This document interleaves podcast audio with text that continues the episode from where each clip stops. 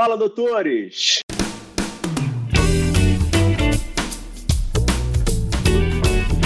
Fala, doutores! Eu sou Ricardo Valente, oftalmologista aqui do Rio de Janeiro, idealizador do projeto Fala Doutores. Venho tentando trazer um pouquinho aí de luz para nossa medicina um pouquinho sombria aí nos últimos anos, sempre trazendo convidados aí de peso e de renome brasileiro e muitas vezes mundial para trazer um pouco de histórias e insights, sempre as cabeçadas mais do que os acertos, né, que eu acho que é por aí que a gente aprende. E hoje, não diferente, trago mais um fenômeno aí da oftalmologia. O pessoal briga comigo fora da medicina, que eu estou dando muita luz para oftalmologia, mas rapaz, tá difícil de mudar isso, hein? Doutor Paulo Fadel, médico oftalmologista, proprietário de uma das maiores clínicas de Curitiba, uma das maiores clínicas do Brasil, a CEMOC, ex-presidente da SBAL, da Sociedade de Administração Oftalmologia, e um dos maiores maratonistas do país, hein? Vamos saber essa história, hein? Fala, doutor Paulo, tudo bem? Tudo bem, obrigado, Ricardo, pelo convite, né? E, mas é a, a coisa não chegou assim tão fácil igual parece no resumo aí, né? Bom, eu nasci aqui no interior do Paraná, numa cidade chamada Ibaiti, no Norte Velho, né? E saí dessa cidade aí com 11 anos de idade para vir estudar em Curitiba, né? porque a cidade lá não oferecia condições, era uma cidade pequena, né? Só que na época ela tinha 50 mil habitantes, hoje ela tem 30 mil habitantes, né? Então diminuiu porque os jovens saem para procurar novas oportunidades. Eu vim estudar em Curitiba e fiz aqui uh, o secundário, né, o colegial aqui em Curitiba, e eu entrei na faculdade de medicina aí com 16 anos de idade, né? Naquela tua família época... foi também, Paulo? Não, Ou eu, tua fui, família eu vim sozinho. Na época, o meu pai veio para cá, comprou um apartamento e eu vim inicialmente morar com uma, com uma empregada aqui, mas ela ficou uhum. três meses e não aguentou e eu acabei ficando sozinho, né? Meu pai era uma pessoa assim bastante pontual, ele chegou, viu em volta quanto que eu gastaria com os restaurantes e tudo, fez os cálculos, falou: ah, daqui para frente é com você e está aqui. E, e eles me controlavam pelo telefone e através lá dos porteiros também, né? Então, isso aí foi o meu início, assim, de, de conhecer a vida, né, com mais cedo, de 11 para 12 anos, né? E com 16 anos que eu tive a minha primeira experiência, que naquela época você poderia, às vezes, estudar e passava o quarto do quarto para o científico, então você conseguia fazer isso com uma certa facilidade. E eu sempre fui um aluno assim meio caxias, né? Então era muito cobrado pelo meu pai, pela minha mãe, o que eu agradeço muito, porque isso aí ajudou muito na minha personalidade, né? De buscar resultado sempre. Filho único, Paulo? Não, eu tenho eu e mais dois irmãos, uma irmã e um irmão, né? Uhum. Mas eu sou mais velho. E, ah. bom, basicamente naquela época eu fui fazer três, eu fiz três vestibulares, né? E eu falei, o que eu entrasse eu ficaria. Então eu uhum. fiz o vestibular aqui da Universidade Federal do Paraná, o da Unicamp e eu fiz o da uhum. CESDAN Rio. Naquela uhum. época era distribuído dentro aí do, do estado do Rio de Janeiro, né? Sim. Então eu fiz o vestibular e acabei passando na Universidade de Vassouras, né? Tá. Então aí foi aquela coisa, eu fiz o vestibular, eu saí daqui sozinho num ônibus às 5 horas da tarde e amanheci no Rio de Janeiro no outro dia às 8 horas da manhã, sem nunca ter ido para o Rio de Janeiro com 16 anos de idade. Cara, eu levei um choque, né? Quando eu cheguei na rodoviária do Rio de Janeiro, eu vi aquela loucura, todos os ônibus chegando do Nordeste, eu nunca tinha visto aquilo na minha vida, verdadeiras uhum. mudanças, e eu com uma malinha, né? E eu precisava daí para Vassouras para poder fazer o vestibular, né? Uhum. E, mas aquilo me deu um sentimento assim não, não muito bom. E eu falei, bom, vou fazer uma tentativa. Como é que eu faço para ir para Vassouras? Né? Daí eu perguntei para um guarda lá, como é que eu faço? Isso daí era mais ou menos que ano, Paulo? 80? Foi, não, foi, deixa eu, não, 78. Foi janeiro tá. de 78. Janeiro uhum. de 78. Uhum. Janeiro de 78, isso mesmo. É, daí o que acontece? Eu perguntei, ah, tem uma aviação ali, eu nunca esqueci, Pedro Antônio, você vai lá e compra a passagem e vai. Aí, pô, fui lá, comprei a passagem, entrei no ônibus. Aí, quando chegou na serra ali de Paracambi, cara, eu fiquei maravilhado com a serra, nunca tinha visto, assim, visto algo de paralepípedo, algo diferente. Mas quando eu cheguei em Vassouras, eu levei um choque. Eu falei, pô, eu não vou morar nesse local aqui, né? Falei assim, eu vou, eu vou fazer uma tentativa só. Né? Se eu conseguir de primeiro, eu fico, se não pego ônibus, eu vou embora de volta. Né?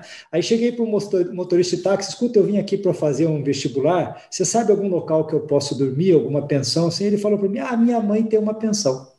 Né? E daí eu, na mesma hora, entrei no moto com o cara, fui para a casa da mãe dele e ela, mulher, me tratou muito bem. E, a, e o vestibular era feito em duas etapas.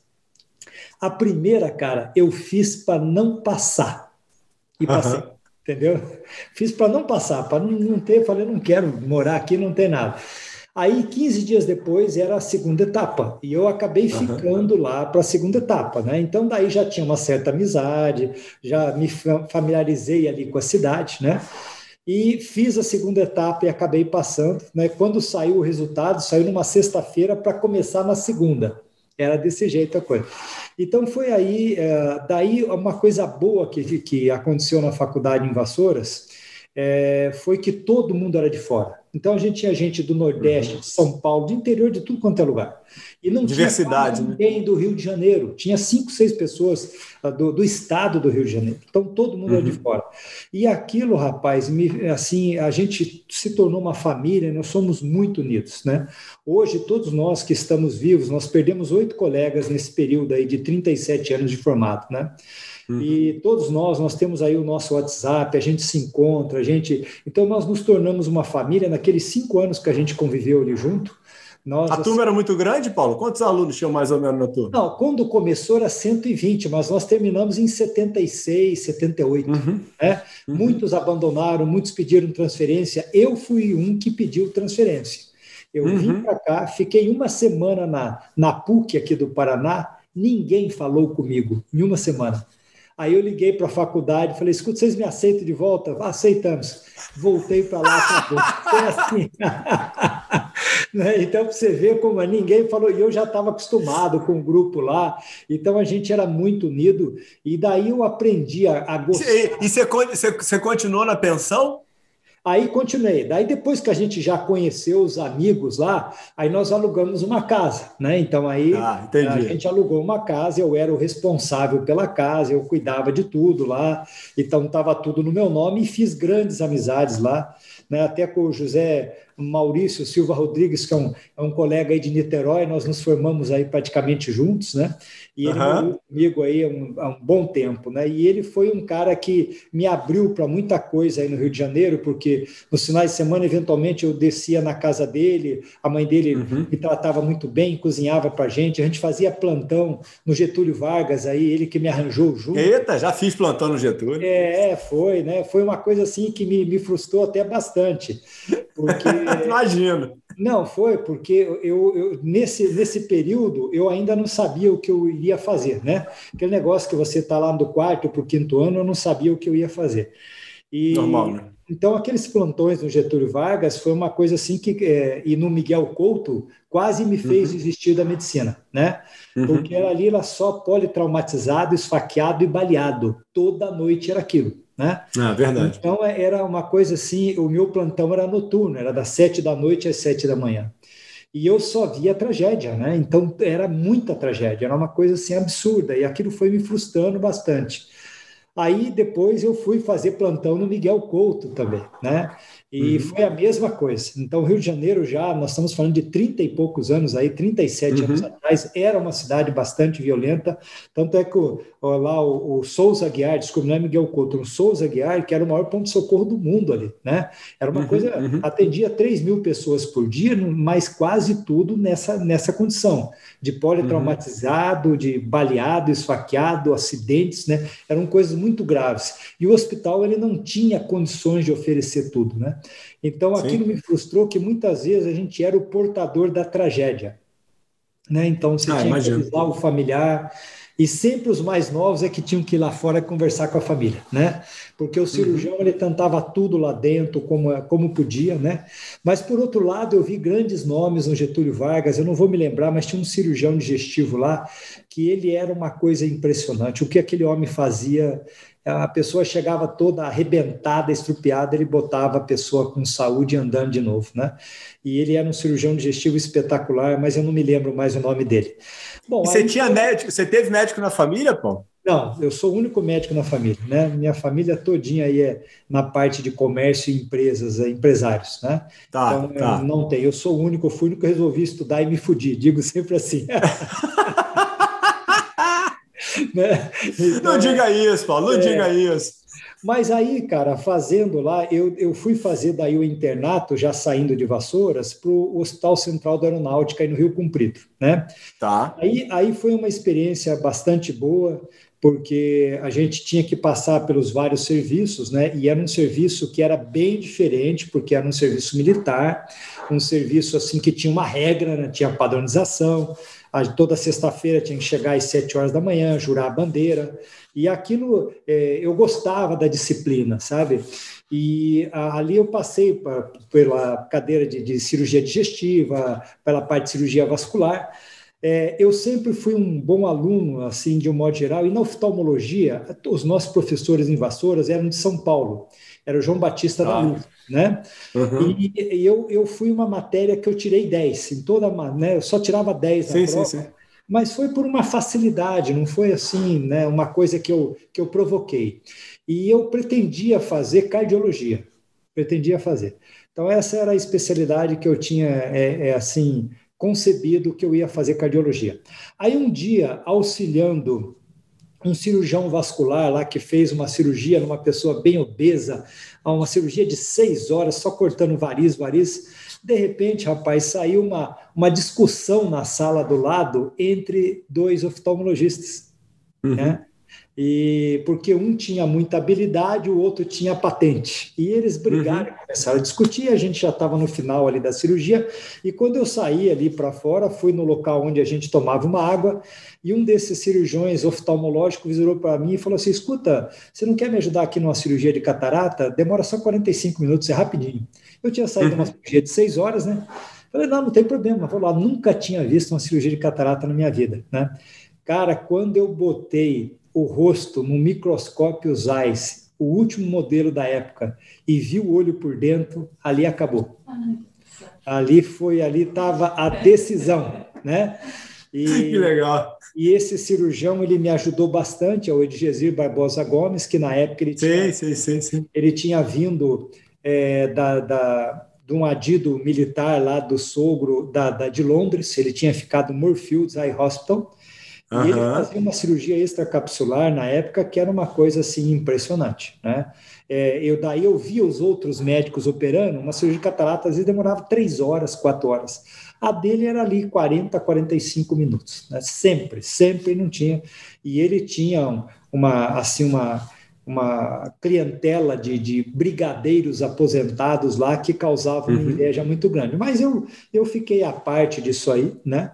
E fiquei ali com ele, aprendi ali os primeiros, primeiros passos com ele da refração e junto com os outros médicos que compunham ali também a parte de oftalmologia do Hospital Central da Aeronáutica, né? Uhum. Até terminar a, a minha graduação e nesse período também eu comecei... E o que, que você foi fazer no Hospital da Aeronáutica, Paulo? Como é que você chegou lá? Você foi Não, atrás disso? Era uma oportunidade de vassouras? Isso. Quando você estava no último ano lá em Vassouras, você tinha que escolher alguns hospitais para você fazer o internato é, que a universidade tinha convênio. Ah, então, entendi, legal. Então, a, a, minha primeira opção foi o Hospital Central da Aeronáutica, né? Porque o resto era muito periferia. E eu já Entendi. tinha vivido a experiência do Souza Guiar do Getúlio Vargas e sabia que eles não tinham recurso. Né? Entendi. Então, lá no Souza Guiar, rapaz, por exemplo, tinha um, um microscópio Zeiss lá da época da guerra, né? E com aquilo lá que se tinha que fazer qualquer cirurgia que entrasse lá de oftalmologia. E o que mais se fazia lá era evisceração. Então, aquilo era uma coisa que me chocava, que eu, eu, me sentia impotente de não poder fazer nada pelas pessoas que entravam lá, é, que sofreram um acidente, né? E ali no Hospital Central da Aeronáutica foi justamente ao contrário, eu peguei o que tinha de melhor à época. Então, o hospital uhum. dava recursos para tudo e tinha um profissional que fazia muita diferença. Esse profissional, é, depois aí, é, ele me deu algumas dicas, olha, as cirurgias mais importantes do momento, a cirurgia de catarata, a ceratomia radial. Uhum. Aí, eu me inscrevi no curso da SBO, né, que eu uhum. fiz o curso da SBO todo dia à noite, né, aquele negócio aí de, de segunda a sexta, às vezes, todo todo dia à noite, de 8 às 9 e meia da noite. Sim. Fiz o curso da SBO. Lá eu conheci os bons profissionais, né? Conhecia o pessoal realmente na época, Dr. Flávio Rezende, não vou lembrar de todos aqui, mas Rafael. Sim, lógico. Né? Um pessoal assim, e daí eu fui, é, assim que eu terminei o curso, eu fiz o curso dos oculistas associados também. Aí conheci ah. o Israel Rosenberg, que eu fiquei impressionado como ele fazia transplante de córnea naquela época, né? É, a gente colhia a córnea lá para ele, ele fazia no mesmo dia, sem nada, e os pacientes ficavam perfeitos, era uma coisa impressionante o que o Israel fazia. E os oculistas associados, para mim, foi um upgrade muito grande. Né? Então, ali, uhum. É, daí conhecendo o Dr. Flávio, tudo que ele representava lá, é, eu acabei fazendo a pós-graduação na PUC, lá do, do, Rio de Janeiro. Sei. Uhum. Também. E lá o meu, o meu tema foi ceratotomia radial, que era a cirurgia que estava explodindo no momento nos Estados Unidos, no mundo inteiro. Né? E a partir dali eu comecei a viajar para o exterior. Né? Fui a primeira viagem com o Edizir no congresso em São Francisco, eu, Edizir e o Renato Blois. Né? E o Blois o Blois, nós, nós aí nós já estávamos trabalhando, eu conheci o Renato Blois lá na aeronáutica. E aí a gente já estava trabalhando com o Diezir na clínica dele em Ipanema, que tinha um movimento absurdo. Era um movimento absurdo, era uma coisa assim que na é, é, isso até depois revendo, né, com mais experiência, isso me causou até um transtorno, porque eu achei que a medicina era aquilo e a medicina não era nada aquilo, porque aquilo lá era algo de muita ponta para a época, né?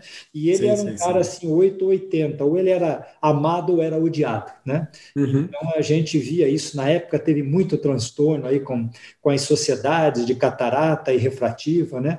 Uhum. Mas que é, foi por pura vaidade, mas que graças a Deus isso aí acabou, né?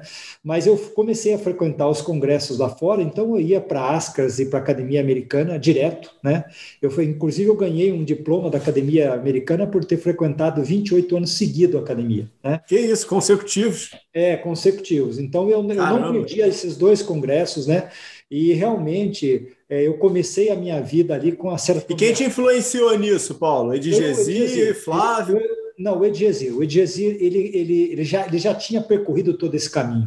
E ele frequentava Entendi. tanto a Europa quanto os Estados Unidos com muita, muita tranquilidade. Ele era convidado pelos médicos europeus aí para operar, e americanos. Eu fui com ele em algumas cidades que ele operou, né?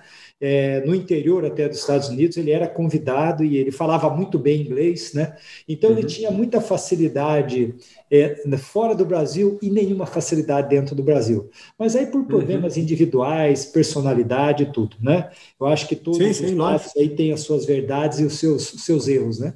Mas de qualquer Certeza. maneira, eu me aproveitei muito disso aí e aí fui me aproximando do, do, do pessoal é, que fazia catarata e cirurgia refrativa, né? Uh, até que eu fiquei no Rio de Janeiro, até mais ou menos é, trabalhando lá com o Diezir, eu trabalhei com ele em torno de quatro anos e meio lá na clínica em Ipanema. Aí surgiu aquela coisa, bom, eu agora quero levantar voo, né? Eu achava uhum. preparado com 26 anos de idade, mais ou menos, eu me achava preparado para levantar voo sozinho. Só que nesse intermeio, cara, é, aconteceu uma coisa muito grave aí comigo no Rio de Janeiro. Né?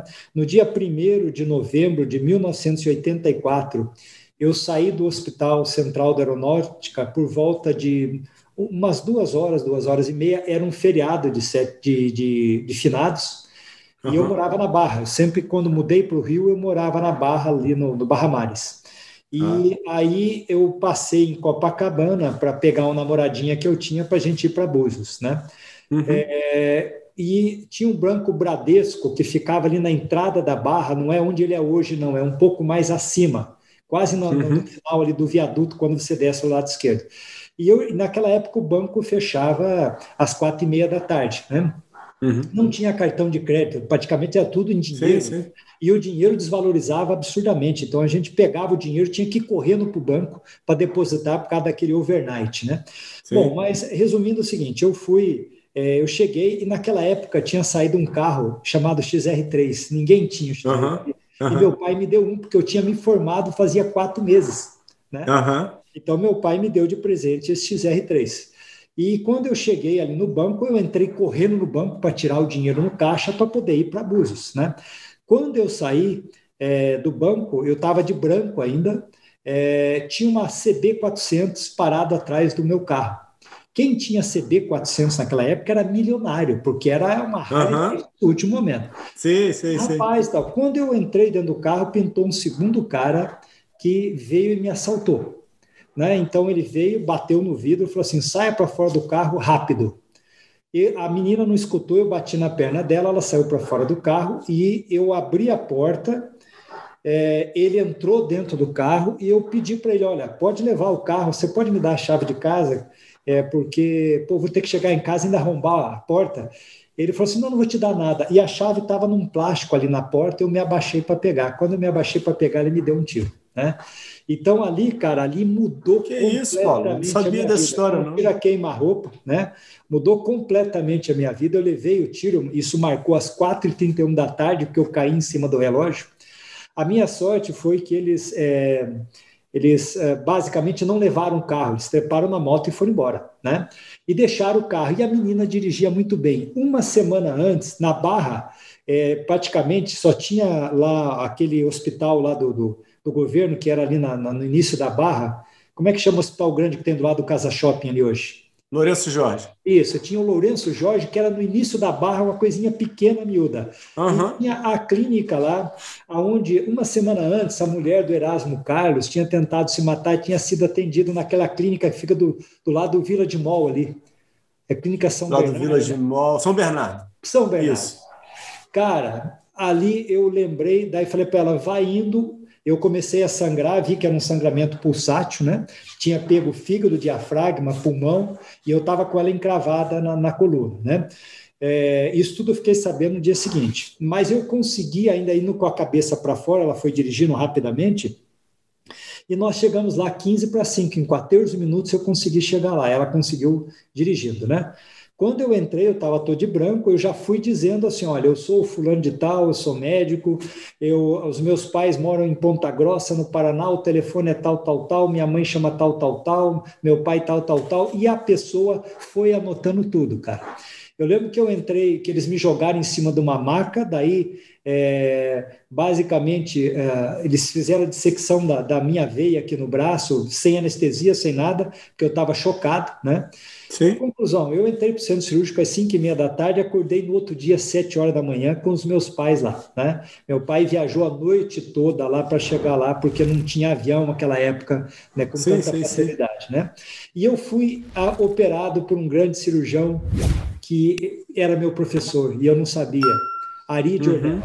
Né? Então ele era um cara grande, gordo, obeso, mas ele fez com calma. Minha cirurgia demorou seis horas e meia uh, ou eles chamaram o pessoal é, do, do, do, Hospital Central da Aeronáutica, que recrutou pessoas para me doar sangue. Eu tomei uhum. seis litros de sangue aí durante a cirurgia, né? E, e, sei que foi assim uma, uma mudança radical na minha vida, né? Que a, a partir dali é, eu fiquei daí três, duas semanas na UTI, né? Fiquei mais umas três semanas no hospital e fiquei três meses em casa em cima de uma cama. Eu demorei nove meses para voltar a ter assim uma vida parecida de uma pessoa normal, né? Então, nesses nove meses, foi um período de muita reflexão de vida, de muito amadurecimento de vida. E aí eu tive, por exemplo, a, assim a, a, a compreensão, né, dos, dos, médicos que me ajudaram, né, dos médicos que me chamaram, o teu lugar está lá, a hora que você ficar bem, e me aceitaram tudo de volta, e eu dei uhum. continuidade à minha vida. Então, isso aí foi o que mudou né? Foi o, o grande, a grande diferença na minha vida. Mas por que, que eu te contei isso? Porque quando eu resolvi voar sozinho, eu cheguei para o meu pai, pai, eu preciso que você me ajude eu abrir um consultório. O meu pai, com aquela sabedoria plena dele, disse: não tem problema. Se você vier para cá, eu te dou tudo. Se você ficar aí, não te dou nada. Virou as costas e foi embora. Entendeu? Simples assim, né? Aí eu tive que tomar talvez uma decisão muito dolorida, porque o Rio de Janeiro, a Barra da Tijuca, apesar de ter Sim. acontecido isso, é uma cidade que encanta, né? É uma cidade com visual do outro mundo. É, você uhum. vê que o carioca ele não emigra para lugar nenhum, né? Nenhum uhum. carioca fala assim, ah, o meu sonho é morar no sul da Bahia, né? Ele já tem tudo uhum. aí. Né? Então ele não imigra. E eu, eu, eu assim adorava o mar. O mar era sempre uma coisa que quando eu estava, eu morei, morei sozinho aí praticamente, esses 11 anos e meio no Rio, né? E o mar era onde eu recolocava minhas baterias. Eu adorava sentar lá na praia, na areia, e adorava, sabe, ficar vendo o pôr do sol na barra, que aquilo para mim era maravilhoso, as uhum. noites de lua cheia, né? Então eu adorava e eu fui fazendo a minha vida tudo na barra, na barra. Eu queria ter ficado aí na barra, né? Mas aí o destino vai te trazendo. Então aí eu acabei casando e vim embora para Curitiba. Quando eu cheguei. O, o, essa conversa com teu pai foi antes do, foi antes. do evento? Foi, não, não, foi depois do evento. Foi depois. Depois, depois do evento, ele falou: não vou, não vou perder meu pai para essa cidade. Não, não. Meu filho para essa cidade. É, e o meu pai também, na época, ele teve negócios aí em Milópolis, né? Meu pai era. Ele é empresário, ele foi empresário de, de, de empresa de ônibus, né? E tinha uma empresa em, em, em Nilópolis aí chamada Transmil, que eles foram donos, né? Uhum. E, só que também aconteceu algumas coisas assim absurdas aí, né? Porque ah, ele acabou levando um funcionário porque roubavam motores lacrados de dentro da empresa e ninguém via nada. Ele acabou levando um, um funcionário para ir matar esse funcionário uma semana depois que ele estava aí, porque ele descobriu quem roubou. Né? Então, meu pai se desgostou e acabou vendendo a empresa aí também. E aí, dois anos e meio mais depois desse evento, que nós chegamos à conclusão que eu queria ter o meu próprio negócio. Né? E aí é o uhum. seguinte, aí foi a mudança para Curitiba. Uh, e como eu disse lá atrás, aquela medicina que eu vi ali com o Edgesir, eu achava que aquilo era no consultório de todo mundo. Sim, ali Era, que, né, porque daí eu já vi o Dr. Flávio Rezende, que tinha um consultório também bastante movimentado, o Israel Rosenberg. Eu falei, pô, isso aqui é uma maravilha, né? Sim, sim, sim. Lá em Curitiba quase ninguém faz o que eu faço. Eu vou chegar lá, vou arrebentar a boca do balão. Uhum. Bom, chegando aqui, ah, aí meu pai cumpriu com a promessa dele, ele me ajudou, né? É, basicamente, é, eu coloquei um preço no apartamento aí do Rio de Janeiro. Naquela época tudo era em dólar, porque não tinha como você colocar nada em real ou no cruzeiro, cruzeiro novo, cruzado novo. Sim, né? sim, sim. Porque o negócio, a moeda desvalorizava 30% no mês, para você ter ideia.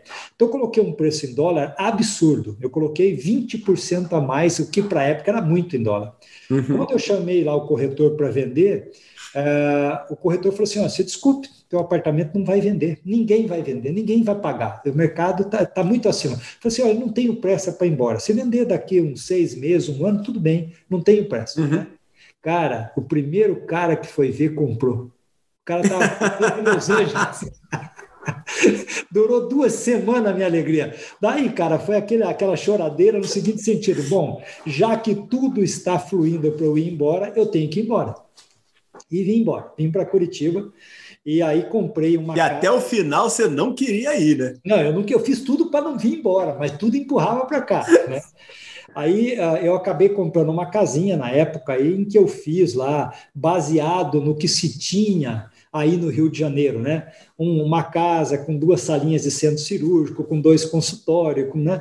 Fiz aquilo que se tinha aí no Rio de Janeiro, né? Fiz até uhum. maior, porque todo mundo aí tinha salinhas, né? Salinha, salinha, uma salinha do lado do outro, salinhas passadas, que era o que tinha. Dificilmente alguém tinha uma casa aí no Rio de Janeiro, né? Era raro uhum. ter, né? Naquela época, o Luiz Eurico Ferreira, que tinha um serviço do Ibol lá sim, em Copacabana, era o The Must aí no Rio, né? Uhum. É, tinha dois andares, era muita coisa, né? Então eu acabei fazendo um negócio e é, eu tentei trabalhar aqui no Rio de Janeiro e todas as portas foram fechadas, todas. Pera, no Rio e Curitiba, Paulo? Em Curitiba, desculpe, aqui no Rio de ah, Janeiro, tá. uhum. aqui em Curitiba. Aqui uhum. em Curitiba, todas as portas foram fechadas. Aí eu tive que começar a aprender algumas coisas que eu não tinha nenhuma noção. Tive que começar a fazer marketing, né? E uhum. fui assim, é, fui destroçado na época pra, pela oftalmologia local, é, porque eles diziam, oh, chegou esse fedelho aí, é o último aí do ônibus, e agora quer uhum. mais espaço, e todas as portas foram fechadas. Eu demorei três anos para conseguir o primeiro convênio. Né? Isso aí estamos o quê? Em 90, Paulo? É, isso aí nós estamos aí na é, 91, mais ou menos. Três anos em média. Que o CEMOC, antes, do, antes, antes da estabilização da moeda ainda. E não, a moeda estava loucura. Entrou o Collor naquela época aí também e tirou dinheiro de todo mundo, né? E daí uhum. aí foi outro baque tremendo isso aí, né? É, então, é, eu, eu realmente amarguei uma, durante três anos uma dificuldade muito grande, com arrependimento muito grande de ter feito o que eu tinha feito, de ter vindo para cá e tal. Me questionava uhum. bastante em relação a isso, né? Bom, daí a hora que eu consegui o primeiro convênio, que na época era o Saúde Bamerindos, a coisa melhorou uhum. bastante. Uhum. Porque daí eu uhum. operei um, dois, três pessoas lá, diretores, gerentes gerais, e a coisa foi crescendo. Aí, aí parece que a porta se abriu, é, eu consegui Unimed também, na época era até relativamente fácil eu conseguir Unimed, só uhum. que aí no Rio de Janeiro a gente nunca trabalhou com convênio.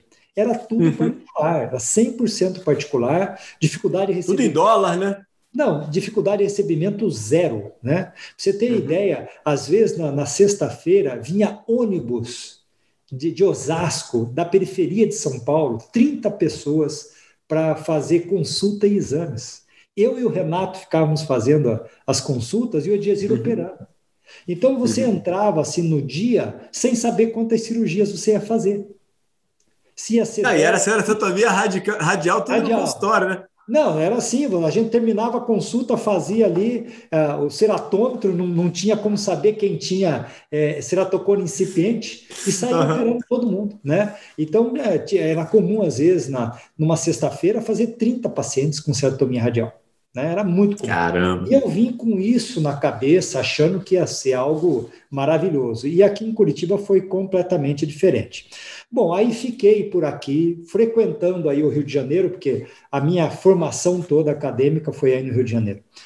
Uhum. E sempre ligado à SBO, sempre ligado aos médicos aí do Rio de Janeiro, né, na, ao Padilha, ao Paulo uhum. César Fontes, né?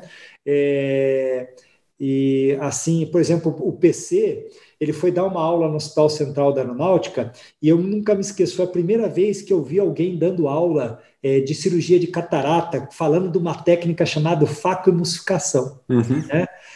E ele falou assim: essa semana eu completei mil casos de facoemulsificação. Nossa, aquilo para mim foi assim: do, como é que alguém pode operar mil cirurgias? Eu fiquei assim, uhum. impressionado, né? E aí procurei é, ser sócio da Sociedade Catarata, de cirurgia refrativa. O primeiro curso lá que teve ali já é na Casa de Saúde de São José, com o Carlúcio, com o Renato Ambrosio. Sim, Eu estava lá de penetra, eu, né, o, o aquele o, o, o Carrobé de Oliveira, né? O Carrobé uhum, uhum. é sempre ali, que foi um dos primeiros. A gente estava ali começando tudo, né?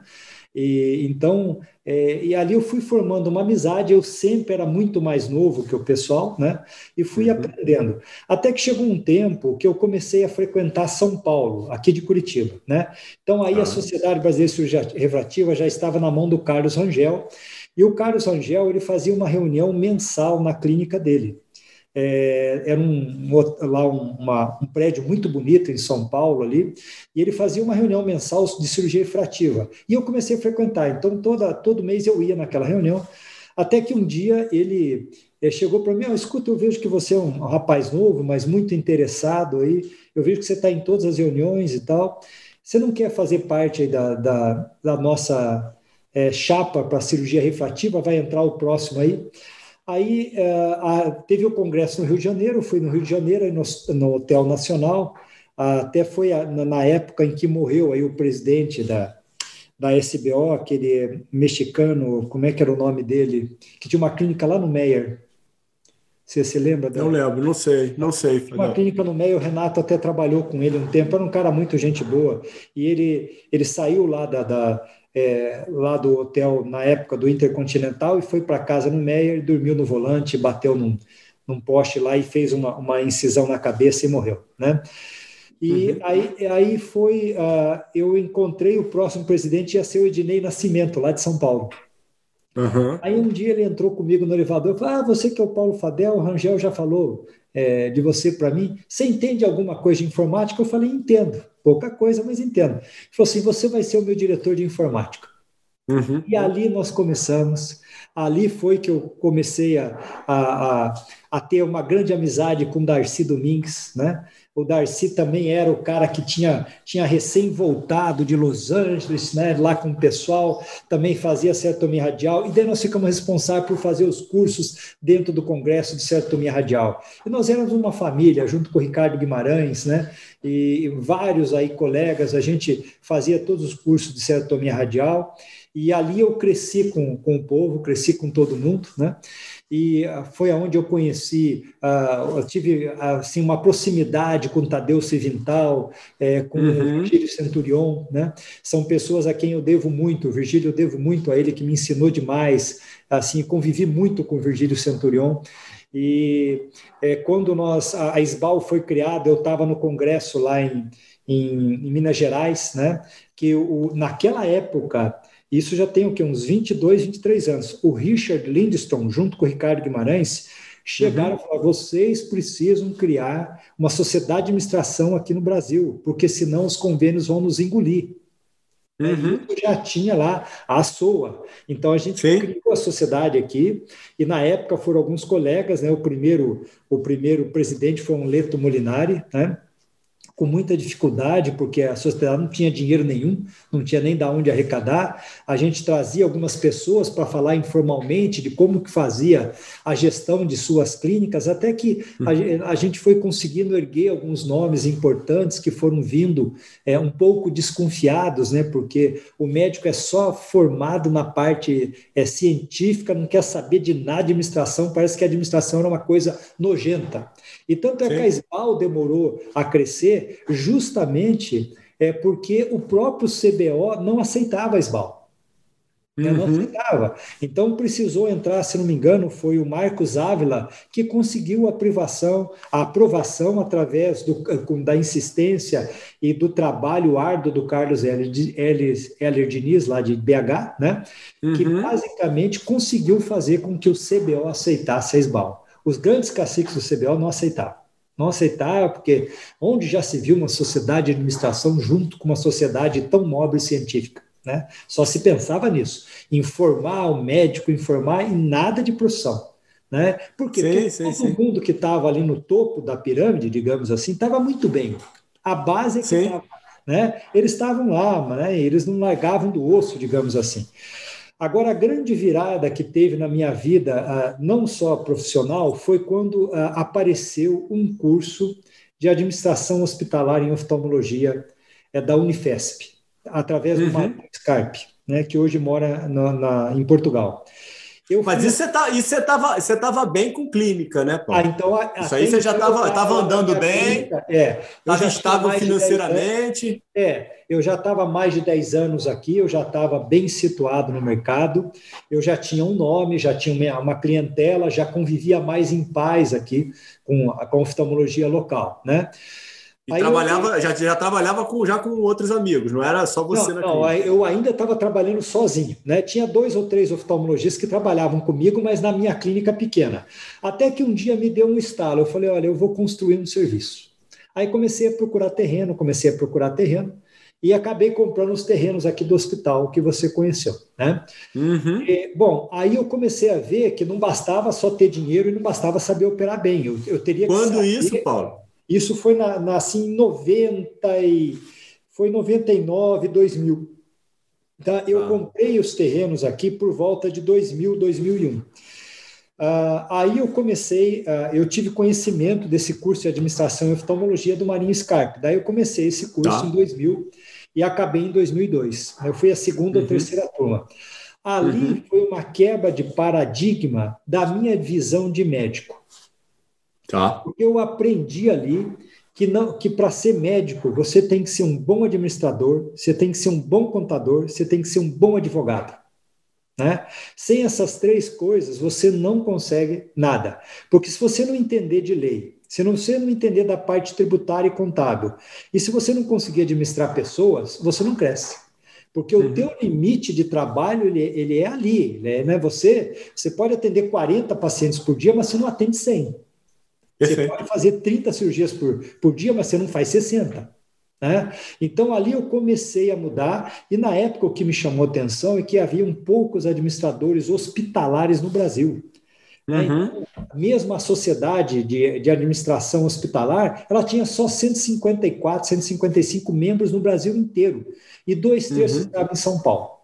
Né? Uhum. Então, ali eu vi que realmente, é, de uma forma muito, é, diria até empírica, todo mundo tentava melhorar o sistema de gestão hospitalar no Brasil, porque não existiam profissionais. E até hoje não existe. Então, essa, uhum. essa administração hospitalar que você faz hoje, ela é um, é um técnico, não é, não é assim que a coisa funciona. Bom, mas eu aí eu, eu comecei a fazer e tudo junto, né? Então comecei a construir o hospital, fazendo o curso de administração hospitalar, né? Tentando ser engenheiro, tentando ver as coisas. Nesse período eu tinha é, passeado também é, por algumas clínicas nos Estados Unidos e eu fiz aqui a, o hospital baseado todo na clínica do Lindstrom em Minneapolis, né? Só que lá uhum. era um uhum. plano único. Né? Então, era tudo num plano só, que eu tive que fazer em cinco andares. Né? Uhum. Então, é, é, eu acabei fazendo, tive é, é o meu arquiteto na época, eu trouxe muita inovação para ele, que né, a gente notou que isso aconteceu, tanto é que o hospital se mantém moderno depois de 15 anos ainda. Né? Uhum. Então, a, a maior dificuldade minha inicial financeiramente foi é, é, botar o hospital é, pleno aqui. Né? Eu, a partir do momento que eu fiz, inicialmente eu pretendia fazer só oftalmologia. Aí no meio do caminho, né, sempre tem um amigo né, que chega para que só oftalmologia se você pode ganhar muito dinheiro com muito mais coisa, né? E aí esse cara me tirou do rumo só da oftalmologia e era para fazer cirurgia bariátrica que estava crescendo muito na época. E a Sim. gente, aí eu, eu ergui mais um andar, fiz mais quartos, né? E a coisa acabou não vingando. E o hospital é, acabou virando basicamente um hospital de oftalmologia e cirurgia plástica. Então, esse é o nosso hardcore hoje. Nós temos ainda cirurgia vascular, temos alguma coisa de ortopedia, otorrino, né? Mas o nosso hardcore hoje é, é cirurgia plástica e oftalmologia. E o hospital, a gente fez um hospital assim que na minha época eu queria que fosse um hospital é, boutique né? Um hospital conceito. Uhum. Né? Eu não queria um hospital para atender de tudo e a todos ao mesmo tempo, mas um hospital que criasse algum diferencial para quem é, é, quisesse aquilo, porque eu também uhum. gostava de algum diferencial, sempre trabalhei com algum diferencial. Então, a partir desse momento, né, foram várias experiências vividas, é, assim o crescimento do hospital ele foi é, linear, né? Ele não foi geométrico, ele foi linear, foi crescendo devagar. Hoje eu diria para você que o hospital é bastante conhecido, né? O hospital aqui em Curitiba não tem quem não conheça. O hospital tem a cara da cirurgia plástica e agora da oftalmologia também, porque quando uhum. eu fiz a estrutura para o hospital, nos 6 mil metros aqui que a gente tem construído, a oftalmologia não precisa mais do que 350 metros. Uhum. Então a gente consegue fazer tudo isso, né? É, o resto é, é tudo para a estrutura é, hospitalar mesmo, os quartos, o centro cirúrgico, a parte de cozinha, né? E a gente tem esse hardcore que até o momento está funcionando muito bem, sabe? Não tem nenhuma assim, é, nenhuma, nenhuma nenhum conflito, né? Então a gente consegue utilizar muito bem a oftalmologia e a cirurgia plástica, que tem a grande vantagem de é, não ser paga por nenhum convênio. Então, e você gente... tem sócio na parte de cirurgia plástica, Paulo? Não, não Você faz sócio. tudo sozinho? Não, eu, aqui o hospital basicamente é meu, né? Então, é, eu sou dono da estrutura, sou dono das duas pessoas jurídicas, né? O Hospital uhum. Union, que tem a pessoa jurídica com as outras especialidades, e o CEMOC, que é só oftalmologia, né? Então, é basicamente é isso. Nós já fomos aí uh, também sondados algumas vezes por esses fundos de fusão e aquisição. Né? Uhum. É, até agora não teve nada assim que nos é, fez olhar com bons olhos para isso. Tá? Então, isso é realmente é uma maneira que até a gente já conversou no passado sobre isso, a maneira com que esses uhum. fundos estão fazendo aquisição através do EBITDA não me interessa, né? Porque o EBITDA nada mais é do que você jogar o preço da empresa o mais baixo possível, você comprar a operação de forma muito descontada, e além disso, eles utilizam o teu imóvel, a tua estrutura com um valor é muito baixo de aluguel, né? Então, é isso que a gente tem visto no mercado. Né? É, eu diria assim que, com exceção desses fundos maiores que são verticalizados, tipo a Pivida, é, Intermédicas e outras aí, que realmente estão é, comprando toda a estrutura fechada, com um plano de saúde, com os hospitais, fechado, porque como eles estão na bolsa de valores, eles fazem muita captação, eles são obrigados a sair comprando tudo. Uhum. Né? Então, agora, para a oftalmologia, está ficando nesse, nessa aquisição através do EBITDA, que, na minha opinião, não é a melhor forma de se vender, porque não se considera é, o passado da empresa, o tempo, a clientela que se tem da empresa, quanto tempo a empresa está do mercado, né? A, a, o modus operandi da empresa, porque quando eles entram, eles mudam tudo, né? Aí fica uhum. a visão só de, de tentar melhorar o EBITDA para ser vendido lá na frente através de IPO uhum. na Bolsa de Valores. E depois, uhum. quando é vendido, você não sabe quem vai ser o, o próximo dono e como vai isso vai ficar, né? Então eu não vejo com bons olhos essa parte que a oftalmologia está fazendo nesse momento, apesar de muitos colegas terem vendido, mas tudo aquilo que me foi sondado e me foi oferecido até agora, nada agradou, né? Por isso eu uhum. dei continuidade, né? E eu acho assim que ah, o momento agora está muito bom para o comprador, né? porque nós estamos vivendo um momento de pandemia, os planos de saúde estão cada vez mais ricos, porque eles tiveram uma diminuição de pelo menos de 20% é, de pessoas que deixaram de usar o plano de saúde com medo de, da pandemia, mas não deixaram de pagar. Não deixaram uhum. de pagar. Por isso que eles estão comprando tudo, porque eles estão com uhum. muito dinheiro em caixa. Né? E isso a ANS não vai, não vai modificar, e o nosso, os nossos honorários continuam as mesmas coisas, os planos de pagamento para a pessoa jurídica é a mesma coisa. Né? E hoje a gente nota o seguinte: o médico que é cirurgião, ele não vive sem a pessoa jurídica. Se ele não defender a pessoa jurídica, ele morre junto. Não tem jeito porque o honorário está tá bem engessado. E o, os planos de saúde e, e, essas fusões e aquisições, uma vez que elas entram é, na, na, empresa, elas acabam quase que é, matando o prestador de serviço ali e deixando os antigos donos ou os médicos que ali estão só com os honorários. É uhum. isso é que está acontecendo. E tem que atender de tudo, porque eles precisam atender de tudo. Né? Então, essa forma de pagamento através do captation que muitos estão fazendo, isso aí vai, vai, vai, vai ser uma, uma, assim, uma arma contra a gente muito grande. É, vai demorar uns 15, 20 anos para isso ser revisto. Né? Até lá eles já estão mais ricos, ainda já compraram quase tudo, e vai sobrar uh, um, assim, um quinhão pequeno para aqueles médicos que fazem uma medicina de ponta e para aqueles pacientes que querem ser tratados como diferentes, diferenciados. Né? Igual quem quer comprar algo que tenha muito valor, né? Quer dizer, se eu tenho dinheiro, quero comprar uma Ferrari, uma Lamborghini, um Porsche, um apartamento em Miami, eu tenho a minha diferenciação. Né? Então, os médicos que trabalham com essa camada, é, talvez eles consigam sobreviver numa camada pequena, sem ganho uhum. de escala. Agora, o pessoal que faz fusão e aquisição vai se obrigar a trabalhar com ganho em escala. Não tem outro jeito. Uhum. Então, ele vai oferecer o mesmo serviço com vários valores. Né? Então é, é, é, vai chegar uma hora que os planos eles conversam entre eles, eles sabem o que os outros fazem, né? eles são muito unidos. Então, se você cobra muito do Unimed e, e cobra pouco de um Bradesco, de uma Sul América, do Map Vida, a hora que a Unimed souber disso, ela vai lá e impõe a tabela dos outros a você. E se você não aceitar, você está descredenciado. Aqui no Sul, por exemplo, ninguém pode viver sem Unimed. É impossível. É porque a Unimed é 80% do mercado. Né? Então, é, é isso que o médico está fazendo através do volume, da captação, é, vai ser muito difícil. Né? E outra coisa que eu observo muito aqui, por exemplo, a nossa especialidade ela é tida assim como uma, ela é uma elite da medicina. Ela é elite. Uhum. Então, tudo para nós é muito caro.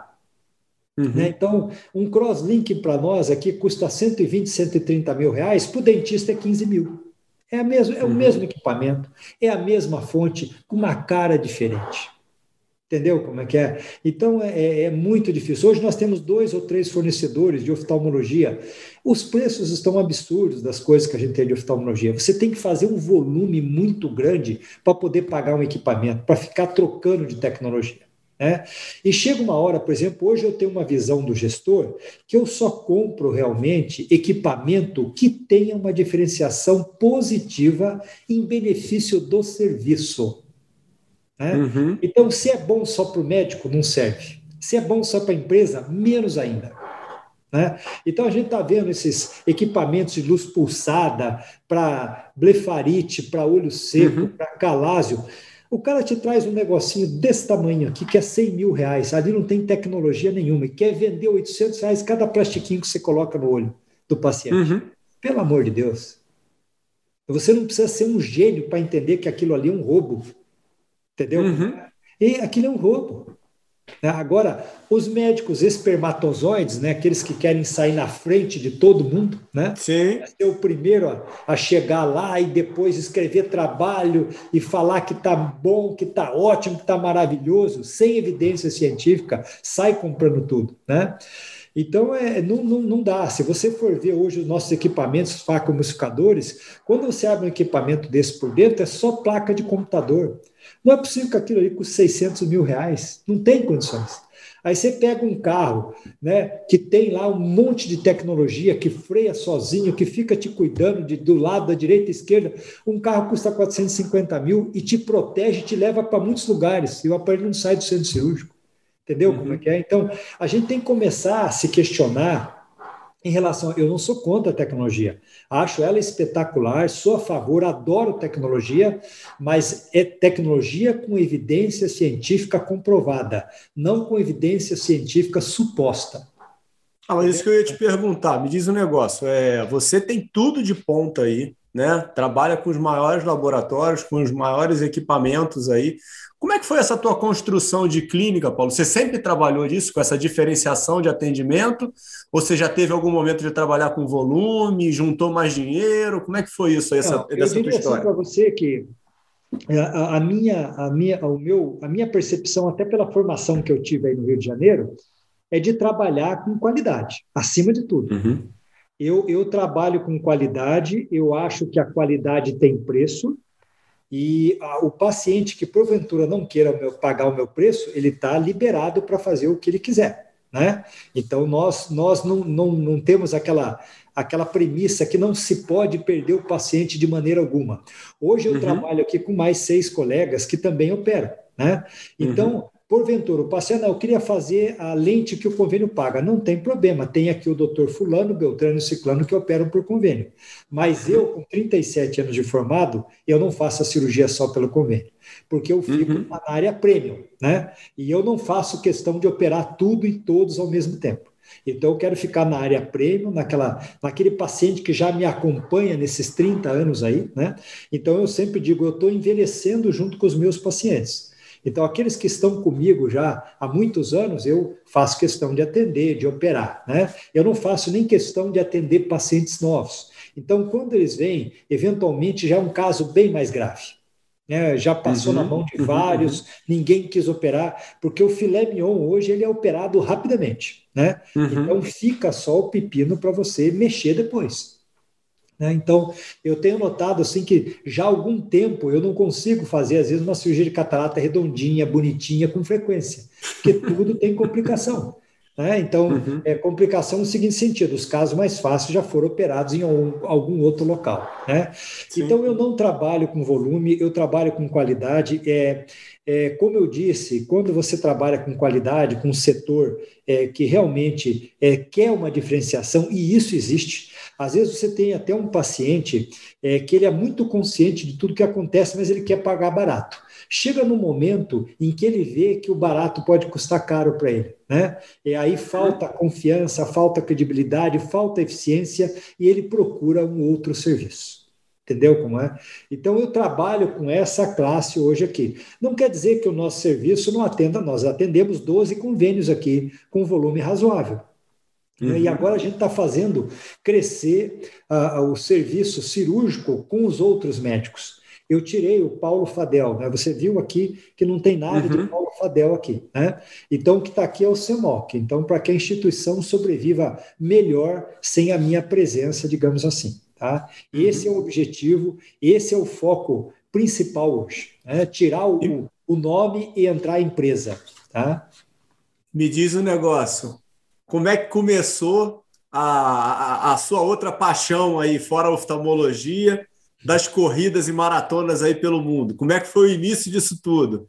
É, bom, olha, na realidade eu sempre gostei muito de fazer atividade física, inclusive aí no Rio, quando eu morava na Barra, eu corria três ou quatro vezes é, é, por semana e não tinha o, a, o, calçadão, né? Então a gente corria no canteiro central, ali subindo e descendo o tempo todo. Inclusive no dia que eu levei o tiro, eu corri 15 quilômetros pela manhã, antes de trabalhar naquele dia. Né? É, então, eu sempre gostei, mas as corridas começaram a aparecer mais ou menos há uns 13, 14 anos atrás aqui no Brasil. Né? Aí eu comecei a fazer as corridas de 5 quilômetros, de 10 quilômetros, as meias maratonas. Eu, a minha primeira meia maratona eu fiz aí no Rio de Janeiro, aquela que saía de São uhum. Conrado, vai até o aterro. Aí eu fiz 10, 12 vezes isso aí, fui, fui procurando provas aqui no Brasil. E o meu irmão, o Marcelo, ele já tinha um grupo de corrida e ele já tinha feito duas ou três maratonas. Aí ele falou: vamos fazer a maratona em Nova York. Ah, daí a gente acha, né, eu lá com 45, 47 anos, a gente acha que é de, de ferro, né, que você nunca vai quebrar, né, com uma saúde grande. Eu treinava todo dia, fazia prova todo domingo, corria demais, né? Até que acabei assim me lesando e aí a cabeça fica um caco, porque quando você é focado no resultado, você não aceita nenhum tipo de derrota, né?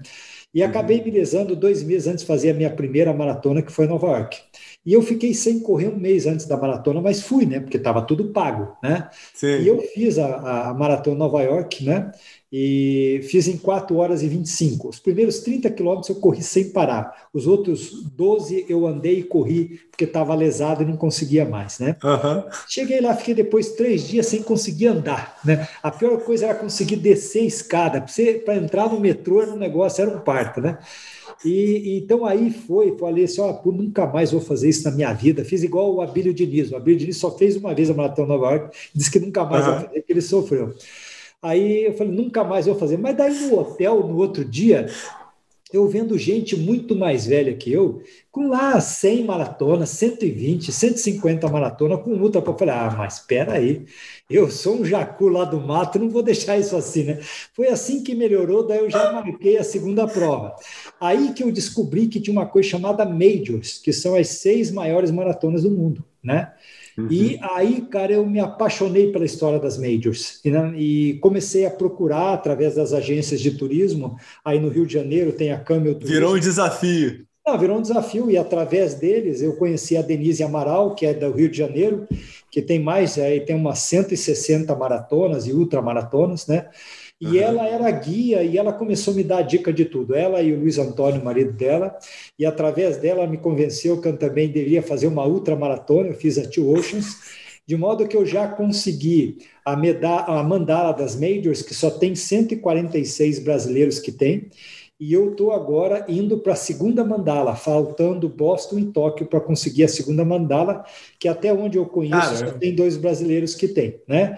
Então uhum. o esporte, por exemplo, a, a corrida para mim ela virou-se uma obrigação e eu gosto de prova, eu não gosto de ficar treinando, tá?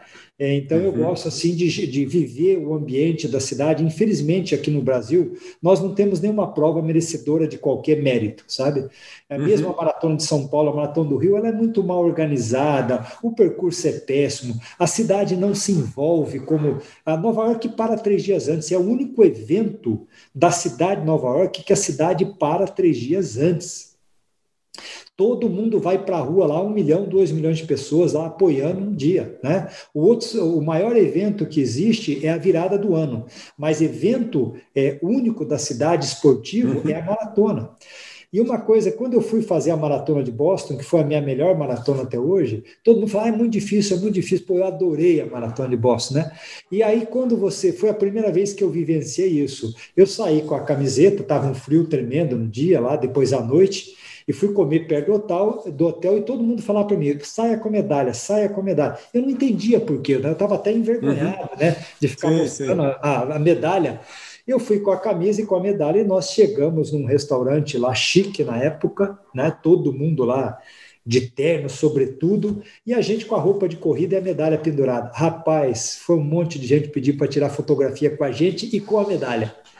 Então Legal. eu passei a ver a importância que eles dão para o esporte, uma coisa que eu nunca tinha uhum. visto, né?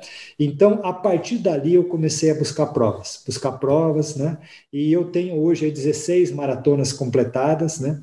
E algumas, é, duas ultras, uma aqui no Brasil, o Desafio de Urubici e, e, a, e a, aqui em Cape Town, a Two Oceans, né? Uhum. E já fiz, é, assim, mais de 60 meias maratonas e eu tenho mais ou menos umas 320 medalhas aí no total, né? Então, e o que, que falta para outra mandala? Falta só Boston e Tóquio, de novo, né? E, e eu diria Mas assim. Por que de novo? Você não já correu? Oi? Você não já correu? Já corri para a primeira mandala. Agora estou na busca da segunda mandala. Na segunda mandala você tem que fazer todo o trecho de novo. Eita, não. Entendeu? Como entendi, é que é? Tudo de entendi. novo. É, entendeu? E, então você tem que fazer tudo de novo. Então, uma mandala são seis provas, né? Para conseguir a segunda mandala, fazer de novo as seis provas. Entendeu? Mas tem um prazo, Paulo? Não. Você tem ali um. Hoje eu tenho amigos que fizeram tudo num ano tem amigos que fizeram em seis, sete anos, né? Só que tem lá o site das majors que você tem que entrar lá toda vez que você faz a prova e registrar a tua prova. Eles têm o controle também, mas você tem que entrar lá e registrar a tua prova, que eles já fazem o controle e fica lá. Aí quando você completa a última, eles já tá, já estão sabendo que você vai completar a última. Entendeu? Daí ano passado você perdeu umas oportunidades, então, pô. Ah, sim, eu tô louco para voltar, né? Eu estava inscrito aí para Chicago, agora dia 10 de outubro, e, mas já saiu no site que o Brasil não vai poder entrar lá. Né? Então, infelizmente, aí a gente vai ter que jogar para o ano que vem daí de novo também. Né? Pelo menos eles deram essa oportunidade, porque senão teria que ficar 14 dias no México. Eu não vou ficar 14 dias para fazer uma maratona, né? Daí é perder muito tempo. Acho também a gente tem coisas mais importantes na vida do que viver da corrida, né? E, a corrida e você é continua correndo com o teu irmão? Você corre com família? Não, Como é meu irmão é parou ele, ele se desanimou, ele parou. Mas eu e a minha mulher, a gente corre junto, eu e a Patrícia, e ela, ela me ajuda bastante, que ela me puxa, né? E, então a gente tem feito treinos só para manter a saúde aí, mas eu só vou voltar realmente a fazer os treinos longos a partir do momento que as provas voltarem, porque faz muita falta. Esse ambiente, ele é muito sadio, né?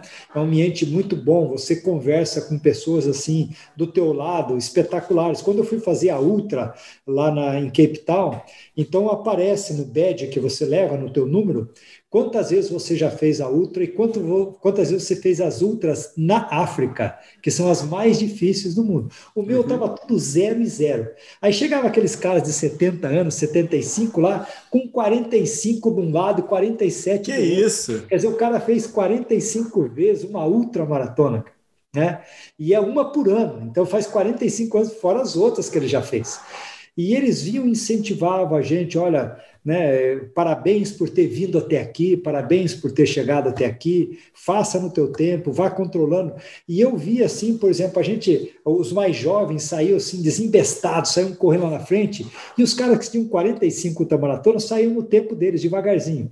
E você lá na África, você tem tempo para cumprir. Se você não passa, por exemplo, no quilômetro 42, com 3 horas e 50 ou 4 horas, eles fecham a estrada, você não continua mais. E passa um ônibus recolhendo todo mundo. E esses caras todos com 70 anos, eles cruzavam tudo abaixo de 6 horas. Né? Porque eles corriam com a cabeça, eles não corriam com o corpo. Então eles sabiam Sim. onde eles tinham que dar, fazer melhor, sabiam onde eles tinham que economizar. E eu aprendi isso, sabe? Então a maratona, e aí a gente falando de uma pessoa bastante conhecida aqui, o Nizam Guanais, né?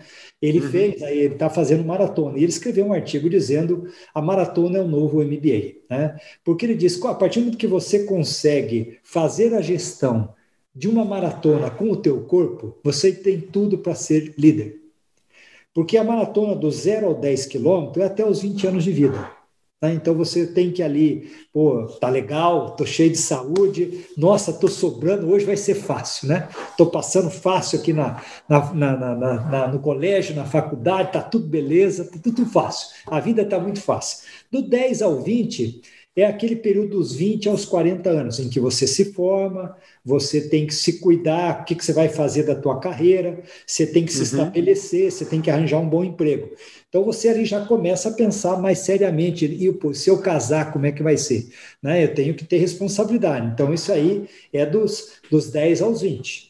Dos 20 ao 30 é aquele período dos 40 aos 60 anos de idade, né, em que você tem que se estabelecer, você tem que produzir o teu melhor, você tem que se manter na ponta, você não pode desistir, o corpo está pedindo para parar, as dores estão acontecendo, né, então as dificuldades estão aparecendo, as intercorrências estão te mostrando, você começa a passar mal, você começa a vomitar, você tem vontade de ir no banheiro, você tem que repor. Então isso é a gestão da corrida, como a gestão da carreira dos 40 aos 60 anos de idade. E dos 30 ah, para frente, até os 42, daí é dos 60 uhum. anos para frente. Bom, eu já sei o que eu quero, eu já sei qual o meu ponto forte, qual o meu ponto fraco, eu sei que aqui eu posso abusar, eu sei que aqui eu não posso abusar, aqui vale a pena brigar, aqui não vale a pena brigar, deixa a coisa acontecer, hoje não é dia, eu não estou mais, se eu era para fazer em 3 horas e 45, eu vou fazer em 4 horas, tudo bem, não era, não era o dia. Então você faz a gestão da corrida e aquilo você traz a gestão da tua vida. Sim, sim. Então você precisa de um amadurecimento disso para você entender. Por isso que eu gosto da maratona, né? Porque é, ali você passa o ciclo da tua vida todinho. E o mais importante, você sempre está sozinho, né? O, o teu companheiro do lado, ele é teu companheiro, ele não é o teu adversário. Não é uhum. ele que vai te derrubar, não é ele que vai tomar o teu lugar, ele não vai roubar o teu tempo. O teu tempo é teu. Sim. Por isso que eu gosto de esporte individual, não gosto de esporte coletivo. Porque o esporte coletivo sempre tem um ou dois caras que são melhores do que o resto. O resto só uhum. empurra uhum. para eles. Né? Então você pega o futebol. No futebol tem um atacante bom no time. Todo mundo só passa a bola para o cara e o cara tem que decidir uhum. o tempo todo. Né? Agora, quando você tem um tênis, quando você tem a natação, quando você tem um triatlon, quando você tem uma maratona, é você com você mesmo. E aí, uhum. o, o, o, grande diferencial de quem faz prova longa, é, maratona ou ultramaratona, é a força mental. Esse é o grande diferencial. E na profissão é a mesma coisa, é a força mental. Porque, olha, é, quanto mais você progride, mais dificuldade aparece, mais intercorrência aparece. Né? É, que nem eu falei para você há pouco, hoje eu praticamente não opero caso fácil mais, só aparece caso difícil. Uhum. Né? Então a gente vai, tá, é, daí você fala assim, pô, mas com 37 anos de profissão eu deveria, deveria estar operando só filé mignon, né? É o contrário. Né? Mas aí você tem que ter a força mental para lidar com os casos que aparecem, né? com as dificuldades. Né? E a, a coisa mais importante na vida, eu diria para você, que é fazer gestão de pessoas. Porque as pessoas é que te trazem o bem, as pessoas é que te trazem o problema. Né? Tudo que você pode pagar com bem material, com dinheiro, é fácil. Agora, uhum. quando você carrega a raiva, o ódio, e você dorme com aquilo. Você dorme Sim. com aquilo. Né? Então, hoje, por exemplo, eu, como gestor aqui do hospital, a minha maior dificuldade e é o meu desafio diário é justamente gerir pessoas. Né? É a dificuldade. Então, tem aqueles que te ajudam a ir para frente, que são poucos, muito poucos, tem aqueles que dificultam e não querem que a coisa vá para frente porque está bom daquele jeito. Né? Mas os líderes aí, é, a liderança realmente ela é bastante difícil no sentido de não de você ter seguidores, mas de você formar novos líderes, né? E o que a uhum. gente acaba descobrindo é que as pessoas não querem isso. Não querem. É muito confortável você não ser líder de nada. E quando Com você certeza. fala da maratona, por exemplo, você é líder da tua corrida. Você não tem como dividir com alguém. Por isso que eu incentivo... Você só vai ter resultado dependendo de você, né? É isso aí, por isso que eu incentivo as coisas individuais para a pessoa refletir, sabe? É, mas o, o, jovem hoje não, ele busca de outra forma, é, assim, não ter a responsabilidade.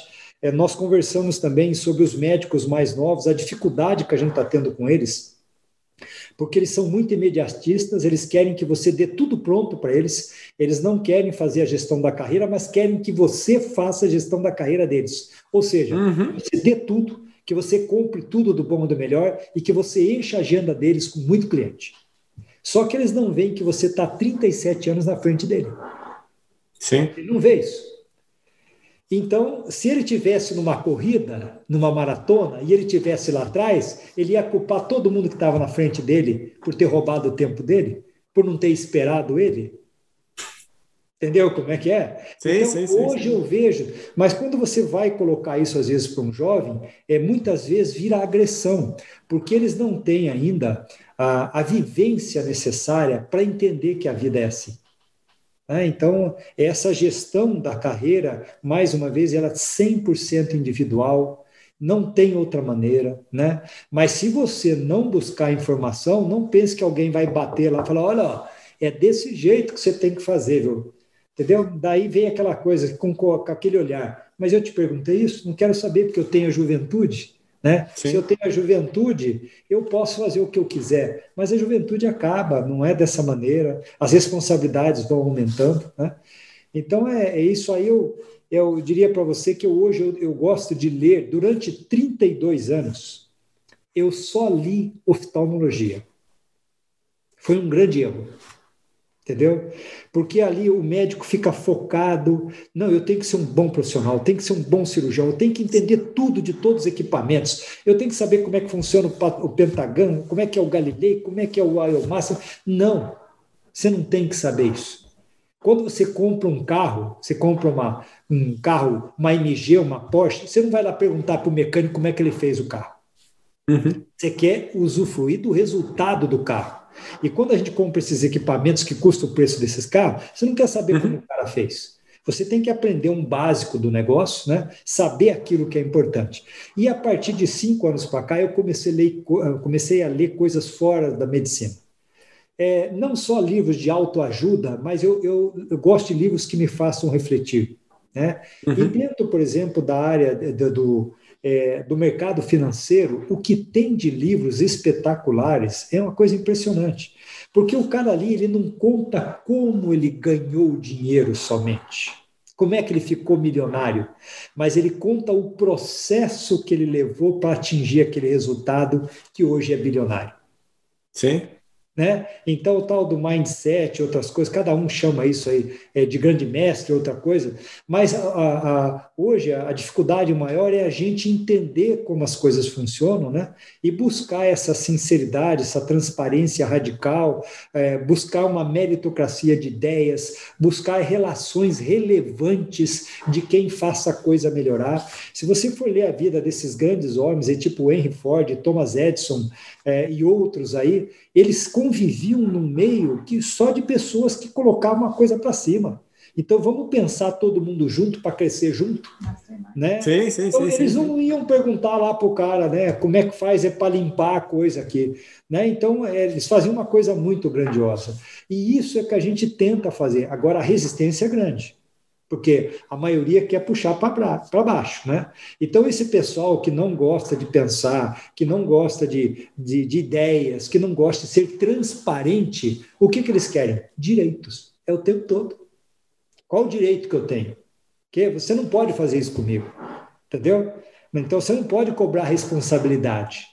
Isso é dano moral. Então, hoje a responsabilidade, você não pode chamar ninguém assim, pô, você é preguiçoso, você não estuda, você não faz bem feito, você não mostra eficiência, você não tem credibilidade, para que a pessoa reflita sobre isso. Mas quando a pessoa descobre que você enxergou a verdade nela, vira dano moral. Uhum. Né? Então, isso é, é uma reflexão que a gente tem que fazer, porque o Brasil está muito atrasado em relação a esses países de ponta, esses G20 melhores, né?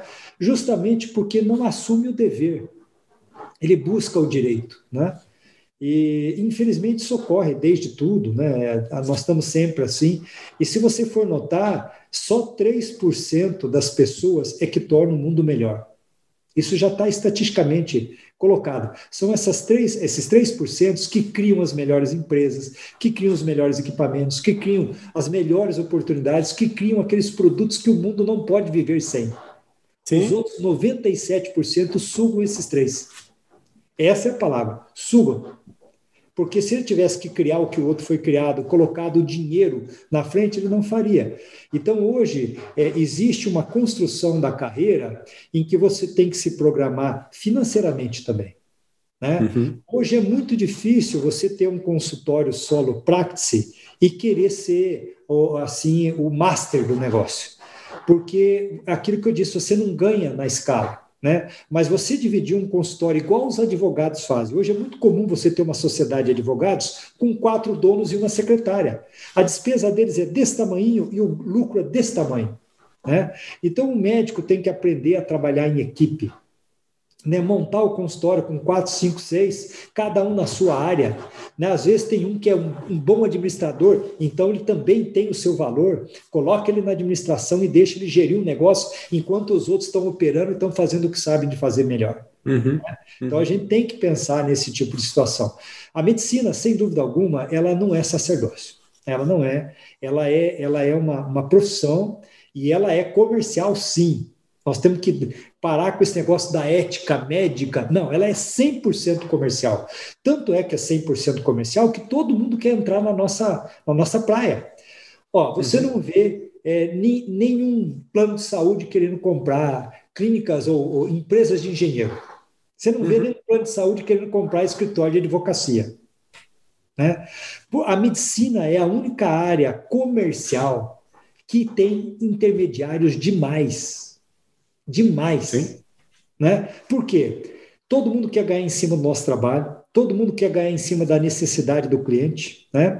E, e, todo mundo sabe que o dinheiro circula muito. E o pior, todo mundo sabe que médico trabalha por qualquer coisa. Perfeito. Esse é o pior de tudo, né? E a, o meu advogado sempre me fala: eu não entendo como é que vocês é, assumem um risco por 70 reais líquido numa consulta. Agora tem por 10, 15 reais. O que você fala para um cliente, para um paciente, vira verdade num tribunal. Sim. Né? Então, você fez, o meu advogado aqui, para me escutar qualquer coisinha, é R$ 1.500. Para ele bater uma, uma lauda de 10 linhas, é R$ mil reais. Uhum. Toda vez que ele bate uma lauda de 10 linhas, é R$ mil reais. Né? Agora eu preciso dele, não sou ninguém sem ele. Agora, ah, por que, que o paciente pode fazer o que quer com, com o médico? Por que, que o plano de saúde pode fazer o que quer com o médico? Né? Você vê, nós estamos tendo agora um embate em duas chapas com o CBO. Né? Eu acho que nós não devemos brigar. Os dois lados têm muito valor. Nós temos que é, dar um jeito sim, de juntar sim, sim. esses dois lados com muito valor, né? Então, aquilo que nós acabamos de falar da gestão da carreira, de você trabalhar com mais profissionais, a mesma coisa é a oftalmologia. Nós não podemos dividir a oftalmologia. Oftalmologia. Nós temos que fazer a gestão da sim, e bloquear esses caras que estão entrando aí. É, contra o poder, aí a gente não tem, não tem como fazer, né? O poder financeiro. Agora, é, por que, que um fundo de aquisição, um fundo de investimento, quer comprar medicina? Por quê? A gente tem que se perguntar isso.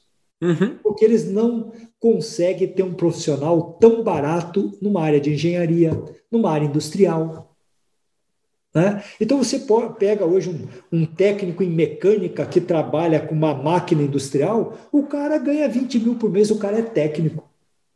Mas aquela máquina não pode parar. Entendeu? Uhum. Agora, um olho, você operar um olho por tudo, por 800 e poucos reais, por tudo. O olho uhum. é a janela da vida, é isso que eu falo. Fecha os dois sim, olhos sim, e anda sim, 100 metros na rua para você ver o que, que acontece. Né? Como é que um instrumento desse pode ser tão barato? Né? E Paulo me diz esse negócio, não, é eu estou aqui é, estupefado aqui, uma aula aqui, maravilhosa conversa, é, para a gente tentar fazer um desfecho aqui é, dessa aula aí que você, que você deu aí para gente. É, como é que você vê aí a perspectiva tua individual, em termos de empresa e até fazendo um desfecho aí desse momento, é, infelizmente, aí negativo que a gente está vivendo da medicina. É, alguma solução a gente vai ter que encontrar no meio dessa confusão toda, né? O, acabar ela não vai, né? É. É, como é que você vê esses três cenários aí? Paulo, Semoc e medicina aí no Brasil? Como é que você. Ah, tá certo. Bom, em relação ao Paulo, o Paulo está com 37 anos de formado, quer continuar trabalhando, mas quer trabalhar numa, numa classe premium, né, dentro da, da, da, da oftalmologia, tá? Eu quero procurar oferecendo o melhor, aquilo que eu julgo melhor, para aquele paciente que confia no meu trabalho, né? E para aquele paciente que faz questão de estar comigo. Aquele que não faz questão, eu não vou brigar por ele e ele não tem que brigar por mim. Né? Então, eu acho que nós temos muito médico no mercado e, e, eu, tô, eu quero que essa garotada cresça, porque eles vão acabar operando a gente no futuro. Eles têm uhum. que crescer com todas as visões, né? Sim, Vão operar sim. os nossos filhos, os nossos netos, né? Então, o Paulo Fadel hoje, ele, ele não está numa decrescente, mas ele está numa linear em que ele tenta ficar naquela posição por muito tempo ainda. O CEMOC é uma empresa de oftalmologia que agora eu quero dar. Eu, um erro que talvez eu tenha cometido, eu fiquei trabalhando muito tempo no meu nome, pessoa física e isso não deve acontecer. Até porque o mercado de Curitiba ele é pequeno comparado com o Rio de Janeiro e com São Paulo. Né? Então, uhum. para você ter uma ideia, a nossa Unimed aqui, que é muito forte, ela tem 545 associados. Né? Uhum. 545 ah, mil associados. A cidade tem 2 milhões de habitantes. Né? Metade disso aí está dentro do SUS. Né? É, os outros planos de saúde ocupam talvez 30% ou 40% do que ocupa a Unimed. Então, agora eu quero fazer o CEMOC crescer com, essa, com esses médicos mais novos. Há uhum. dificuldade sempre de encontrar o colega que tenha os mesmos valores que você, a mesma visão que você. Essa é a minha dificuldade.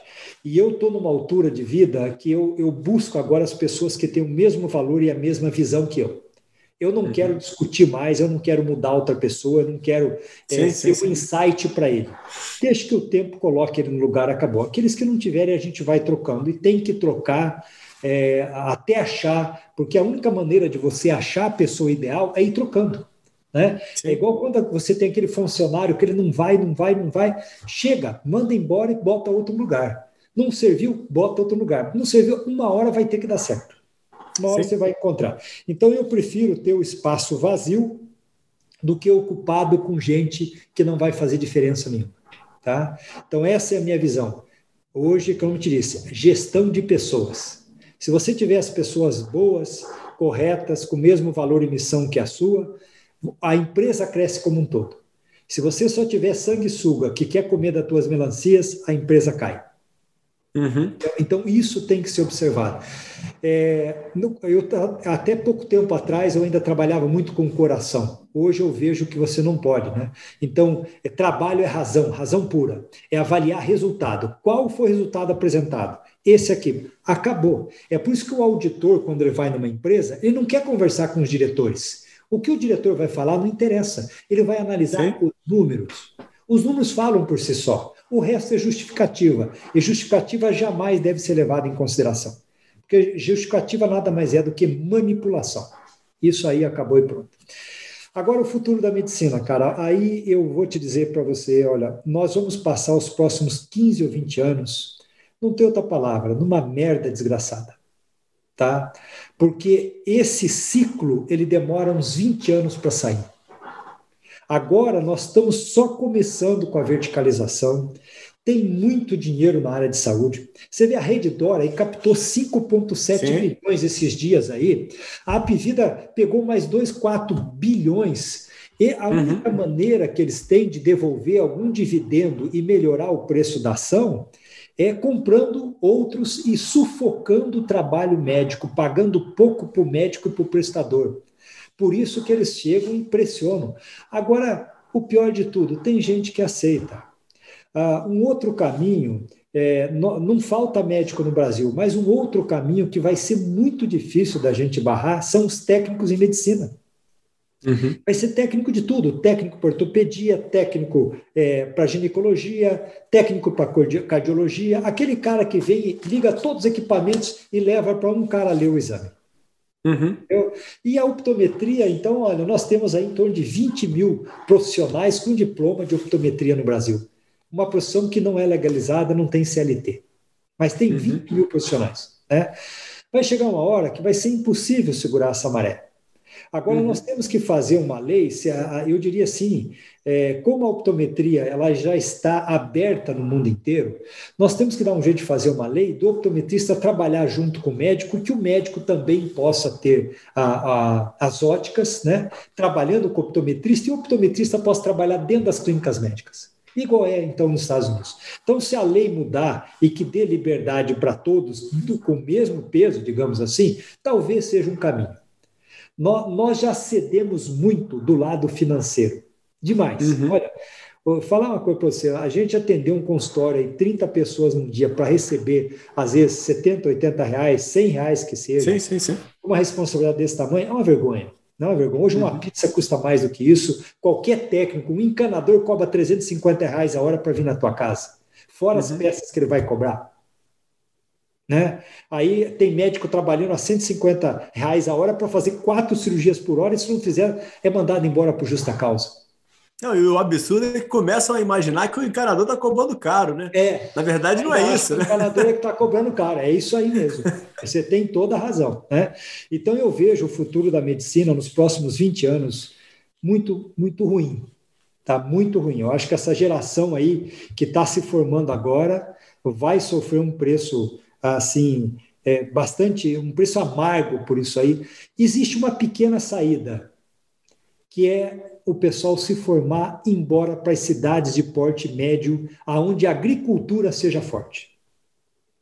Não adianta, a agricultura é o que sempre moveu o Brasil e vai continuar forever.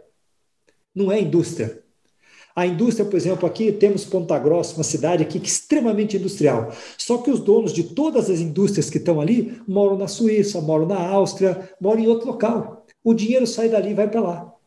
Uhum. Então, o dinheiro não fica na posição.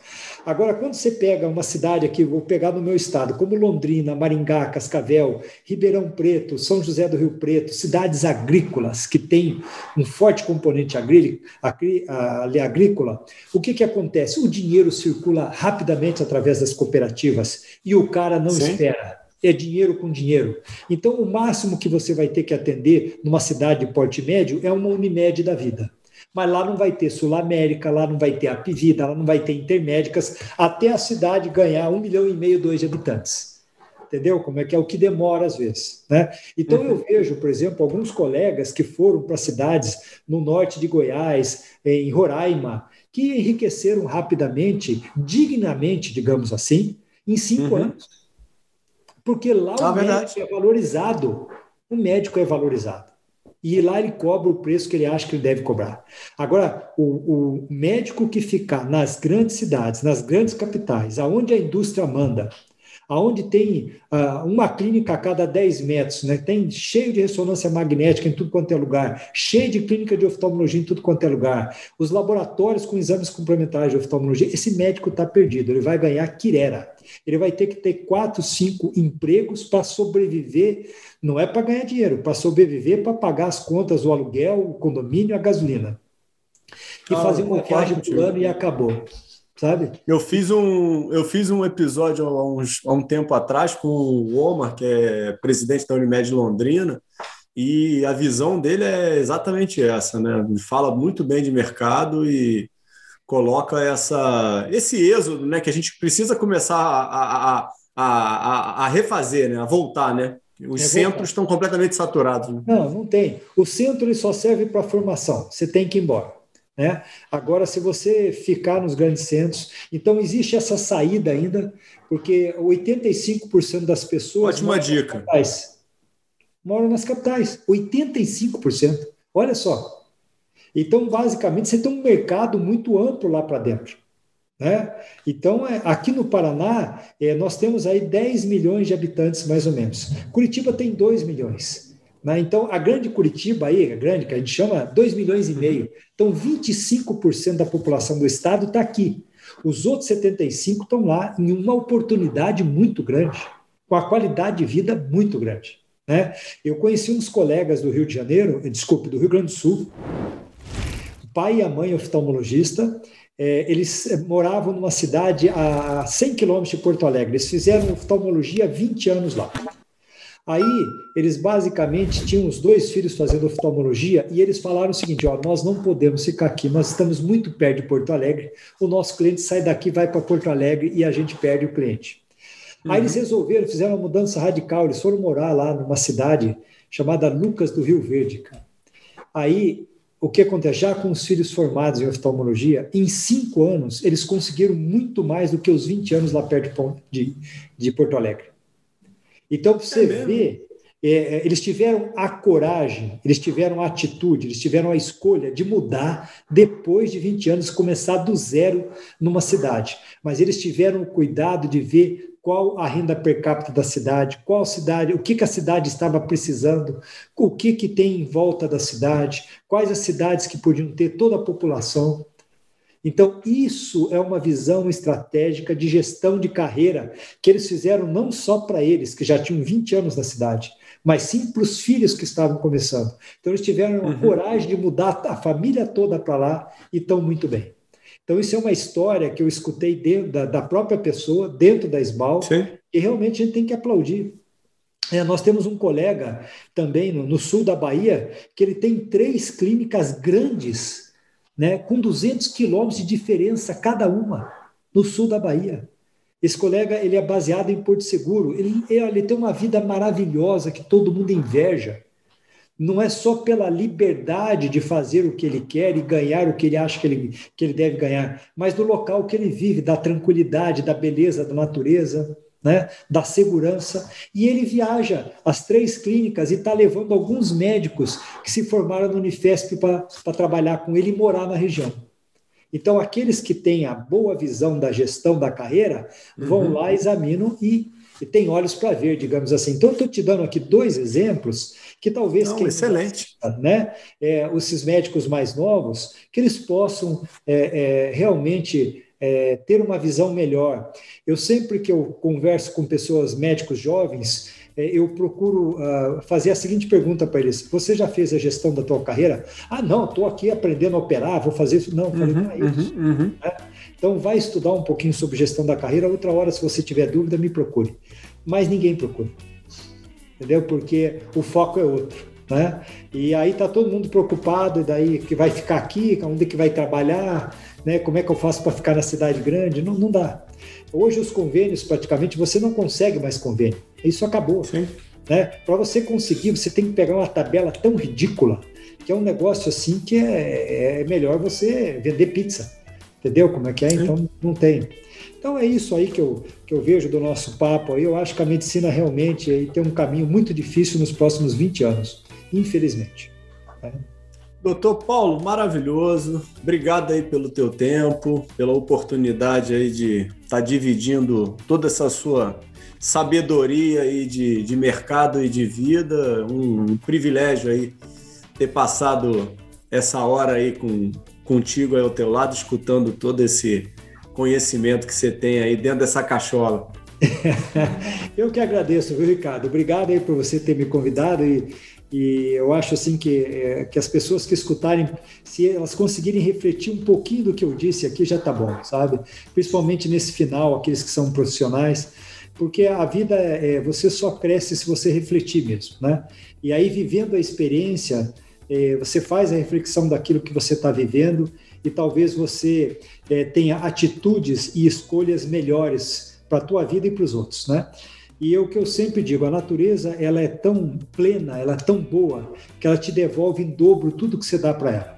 Então, se você é paz para os outros, você recebe paz em dobro. Se você é problema para os outros, você recebe problema em dobro. E seguimos juntos. Maravilha, não podia fechar melhor. Valeu, Boa noite, obrigado. gente. A descansar, um, um grande abraço. Obrigado. Tchau, tchau.